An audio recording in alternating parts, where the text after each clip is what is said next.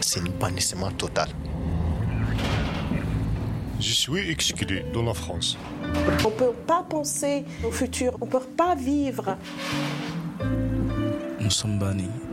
Comment vivre dignement lorsque nous sommes désignés comme indésirables? Comment vivre en marge de la société?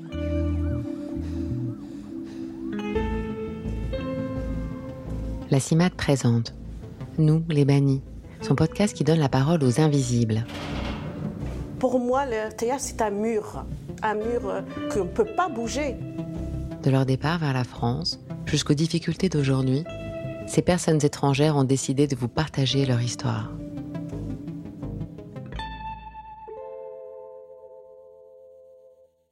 Chaque année, les préfectures délivrent plus de 100 000 obligations de quitter le territoire français à des personnes étrangères. Plus de la moitié sont accompagnées d'une interdiction de retour sur le territoire français, une IRTF. Et leur nombre explose depuis quelques années. On en compte 1859 en 2016, presque 20 000 en 2017 et plus du double en 2022. Pour les personnes expulsées du pays, elles retirent le droit à un retour en France pour une durée maximale de 5 ans. Pour les personnes qui restent sur le territoire, cette mesure de bannissement prive du droit au séjour, exclut des droits sociaux, et bien sûr, banni du territoire une fois expulsé.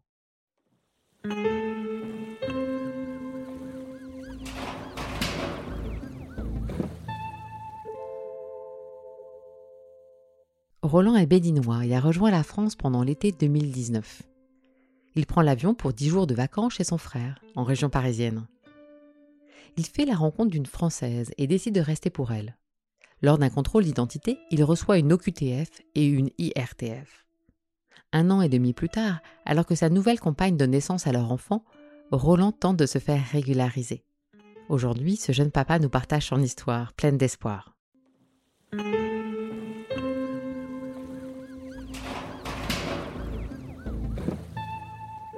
Je suis venu en France parce que mon objectif, euh, c'était visiter, en fait, euh, visiter les pays. Normalement, je devais faire 10 jours. Bon, on dit souvent, on ne sait pas ce que la nature nous réserve. Je suis tombé euh, voilà, sur certaines circonstances que, qui me faisaient plus retourner au Bénin. J'ai rencontré Brigitte dans une place publique en train de fumer. Je voyais que tout, ça, n'allait pas. Donc, du coup, bon, on, s'est juste jeté deux mots je lui ai demandé pourquoi elle était triste et tout. On a eu à discuter entre nous et voilà.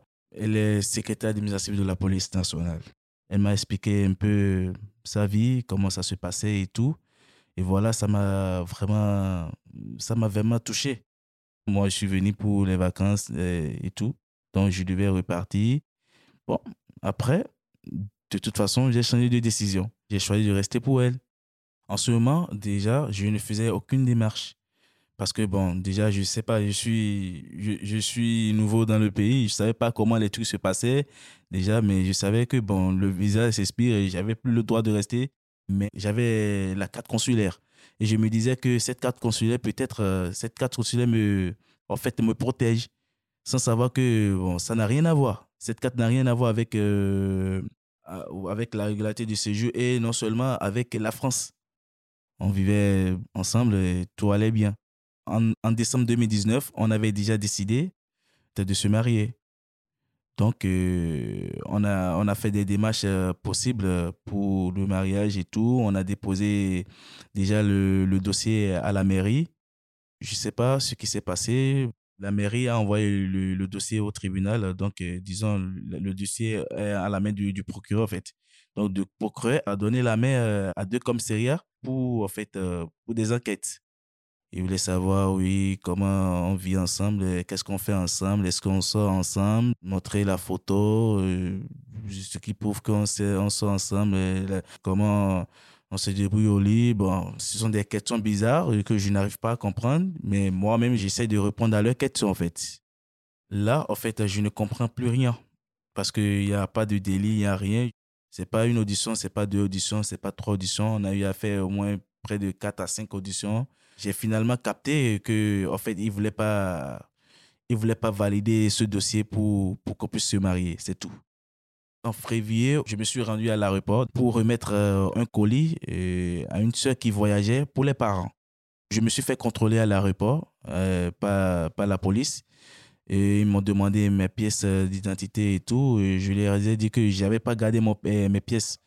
Donc, du coup, ils m'ont, ils m'ont arrêté déjà et ils m'ont envoyé dans leur base pour vérifier si réellement je suis rentré en fait légalement. Ils ont vérifié dans leur base et ils ont trouvé que oui, j'avais eu un visa. Par contre, le visa était déjà expiré en ce moment, donc euh, ils me trouvaient en fait irrégulier sur le territoire. Ils m'ont demandé mes pièces d'identité. Je les ai dit que bon, moi, je n'avais pas gardé ma pièce d'identité. Donc, ils m'ont donné une convocation pour euh, une semaine après pour pouvoir euh, venir présenter mes documents. C'est en ce moment les problèmes avaient commencé.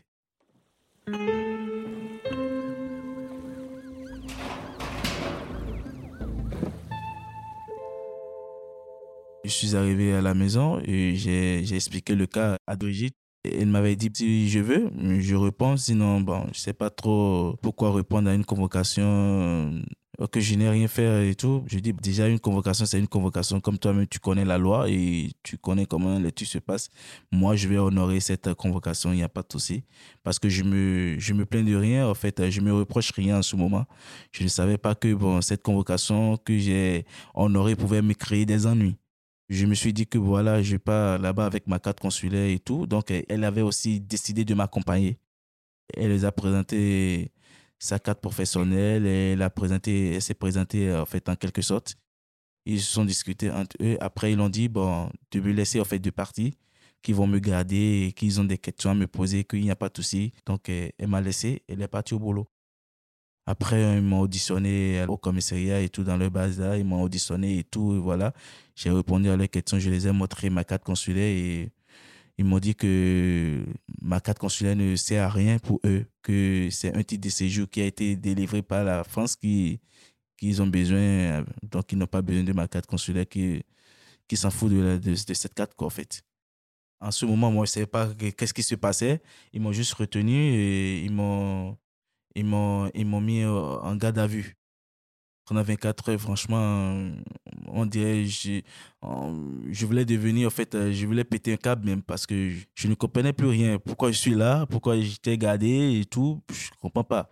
Est-ce que c'est un crime, c'est une erreur de venir répondre à une convocation et qu'on me garde pendant 24 heures? Je ne comprenais pas. Après 24 heures, ils m'ont libéré, mais ils m'ont libéré par contre avec un OQTF accompagné d'un IRTF le mec m'expliquait en ce jour euh, de signer, de faire ci, de ça. Bon, moi, je dis, mais je ne peux pas signer tant que je ne sais pas ce que je veux signer, en fait. Il m'a dit, bon, de toute façon, je signe, je ne signe pas, bon, ça ne change rien. Déjà, il me disait qu'il n'y a pas de place, sinon il devait me mettre à la salle de rétention et tout, parce que je suis irrégulier sur les territoires. Je ne savais pas ce qu'il voulait dire, mais en fait, j'ai gardé le mot. C'est quand je suis arrivé à la maison que j'ai compris. C'est un lieu d'enfermement, en fait. C'est un lieu où on peut m'enfermer et après, je me retrouve euh, peut-être dans mon pays. Le commissaire, elle m'a dit donc que j'ai droit au recours avant 48 heures. Il m'a dit là, il faudrait que j'ai cherché une association. Moi, je ne sais pas pourquoi 48 heures. Ben, c'est après, quand on a commencé les procédures, qu'on m'a expliqué que voilà, ce qu'on m'a donné, c'est que, en fait, si je dépasse les 48 heures, je ne pourrais plus faire le recours. Et là, je ne suis plus en sécurité dans le pays. tout moment, si je me suis fait contrôler, euh, une fois, euh, je, peux, je peux me retrouver dans mon pays et tout. Donc, il n'y a plus rien à faire. En fait, si je ne faisais pas ce recours avant 48 heures, que j'ai bien fait de, de, venir le plus tôt possible avec euh, en fait, euh, ce papier, sachant que tant que le tribunal n'a rien décidé de ce recours que j'ai fait, je n'ai aucun problème pour le moment.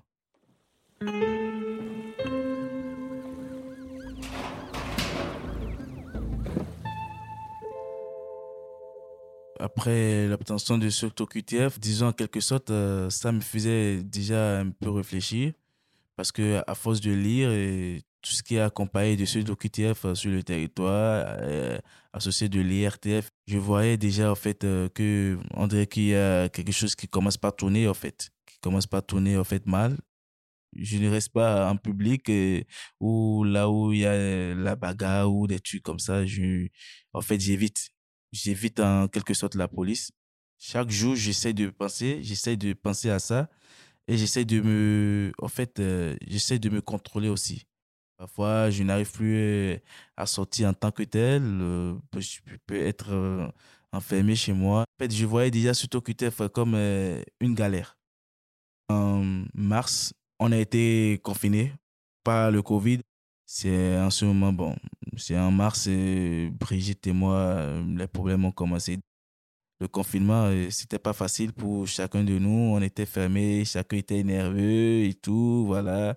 Tout se passait en fait bizarre, mal dans le couple.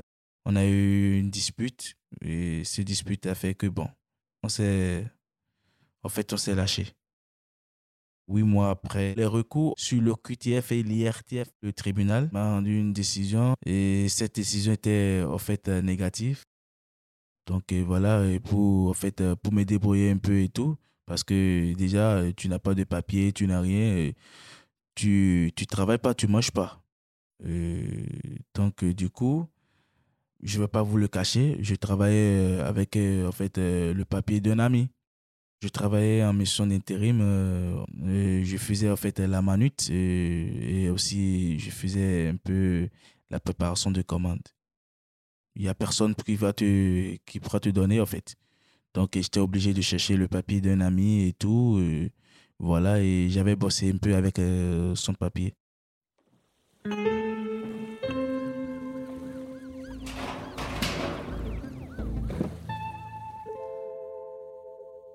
Avant le confinement, j'avais déjà rencontré Suzanne. Donc, euh, déjà, on, était amis. On s'est rencontrés à la salle de gym, donc euh, on essaye de, de, travailler ensemble. Moi, je l'aidais et tout. Bon, voilà, on est devenus amis, on se donne des rendez-vous si tu veux aller à la salle aujourd'hui et tout. Donc, après le confinement, et quand tout ne passait pas avec euh, Brigitte, Suzanne avait, des, Suzanne avait proposé, m'avait proposé si je pourrais venir. En fait, chez elle si tout va pas bien et tout. Voilà, c'est là ça a commencé avec Suzanne. Voilà, et on s'est mis en couple en fait. Sur mon OQTF ou sur quoi. C'est quand, c'est après le confinement, je lui ai tout expliqué parce qu'elle ne savait pas. Elle ne savait pas avant. C'est après, c'est après quand je me suis rendu chez elle, on a eu à parler entre nous que elle a tout su en fait. Donc, euh, bon, elle a compris que voilà, j'ai pas mes papiers, j'ai rien, voilà, je suis en situation régulière, que l'IRTF, euh, bon, ça peut me bloquer au moment où je vais vouloir demander peut-être un titre de séjour, un titre de séjour pour être régularisé. En couple avec euh, Suzanne, on est ensemble, tout se passait bien. Bah là, quand j'aurais appris qu'elle est tombée enceinte, j'étais vraiment content parce que déjà, pas, je suis pas, j'étais pas encore papa. Mais bon, voilà, je commence pas être, en fait, euh, je commence pas à être pensé être papa et voilà ce que ça va arriver. En fait, euh, je voyais que, bon, en fait, avec euh, celle que je suis, tout se passait bien. Donc, du coup, cette grossesse, l'enfant qui viendra, en fait, ça serait, en fait, le fruit de notre amour. Mon souci, c'était, voilà, de, de m'occuper de mon enfant. Tu dois nourrir ton enfant, tu dois subvenir à ses besoins et tout, nanani, nanana. Après cette grossesse, j'ai un droit en fait à, être régularisé. Je me suis dit, essaye de, de déposer ton papier, essaye de, de, te faire régulariser parce que déjà tu as une famille, mais de mettre quand même en tête que l'IRTF, c'est vraiment compliqué pour les démarches.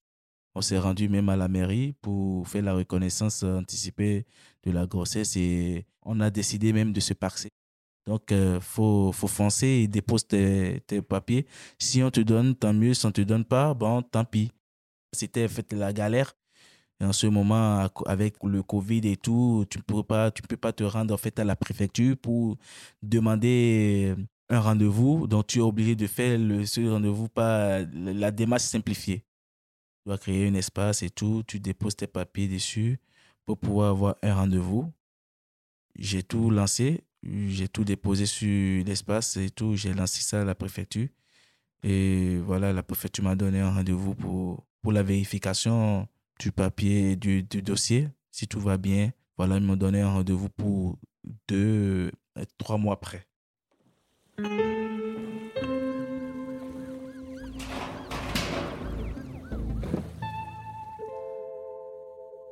Après la naissance de ma fille, je suis devenu papa. Vraiment, euh, vraiment, euh, déjà, je suis content tous les jours que je, je me lève je me lève à côté de ma fille et à côté de ma compagnie et tout. En fait, euh, ça change beaucoup de choses, en fait.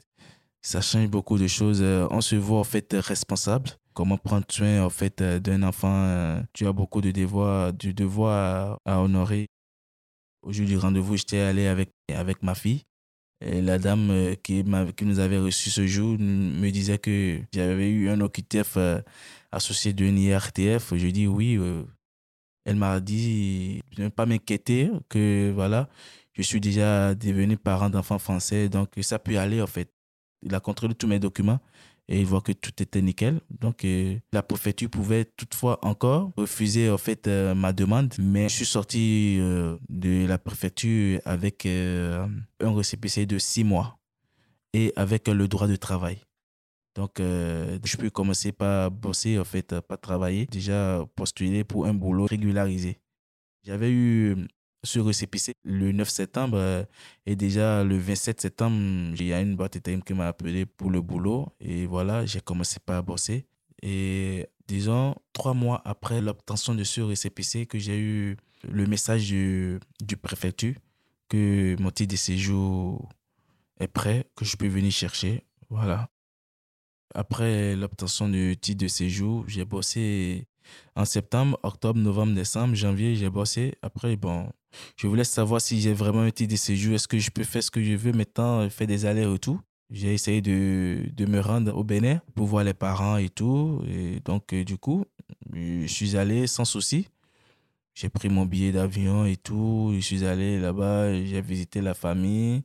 J'ai profité avec mon papa, ma maman, toute la famille en, en quelque sorte. Après, bon, je suis retourné en Europe, en France. Avoir une famille dans un pays différent, déjà, bon, comme euh, déjà, euh, je viens de quelque part. Donc, euh, du coup, il y aura toujours la famille quelque part. Donc, je ne peux pas avoir toute la famille en France. Déjà, la France, ce n'est pas, mon pays d'origine. Donc, j'ai une famille en France et j'ai une famille aussi là où je viens, en fait. De toute façon, la famille ici, la famille là-bas, c'est aussi bon. Une fois que tu as un titre de séjour, c'est un titre d'un an qui, en fait, qui expire et que tu dois renouveler. Mon titre de séjour doit être renouvelé en novembre. Je suis toujours positif pour ça parce que déjà, il n'y a plus rien qui, il y a plus rien qui, qui m'empêche de renouveler mon titre. Tout se passe bien. Euh, si c'est pour le boulot, tout se passe bien. Si c'est pour les dossiers qui me demandent, qui vont me demander en fait pour le renouvellement, tout est au top.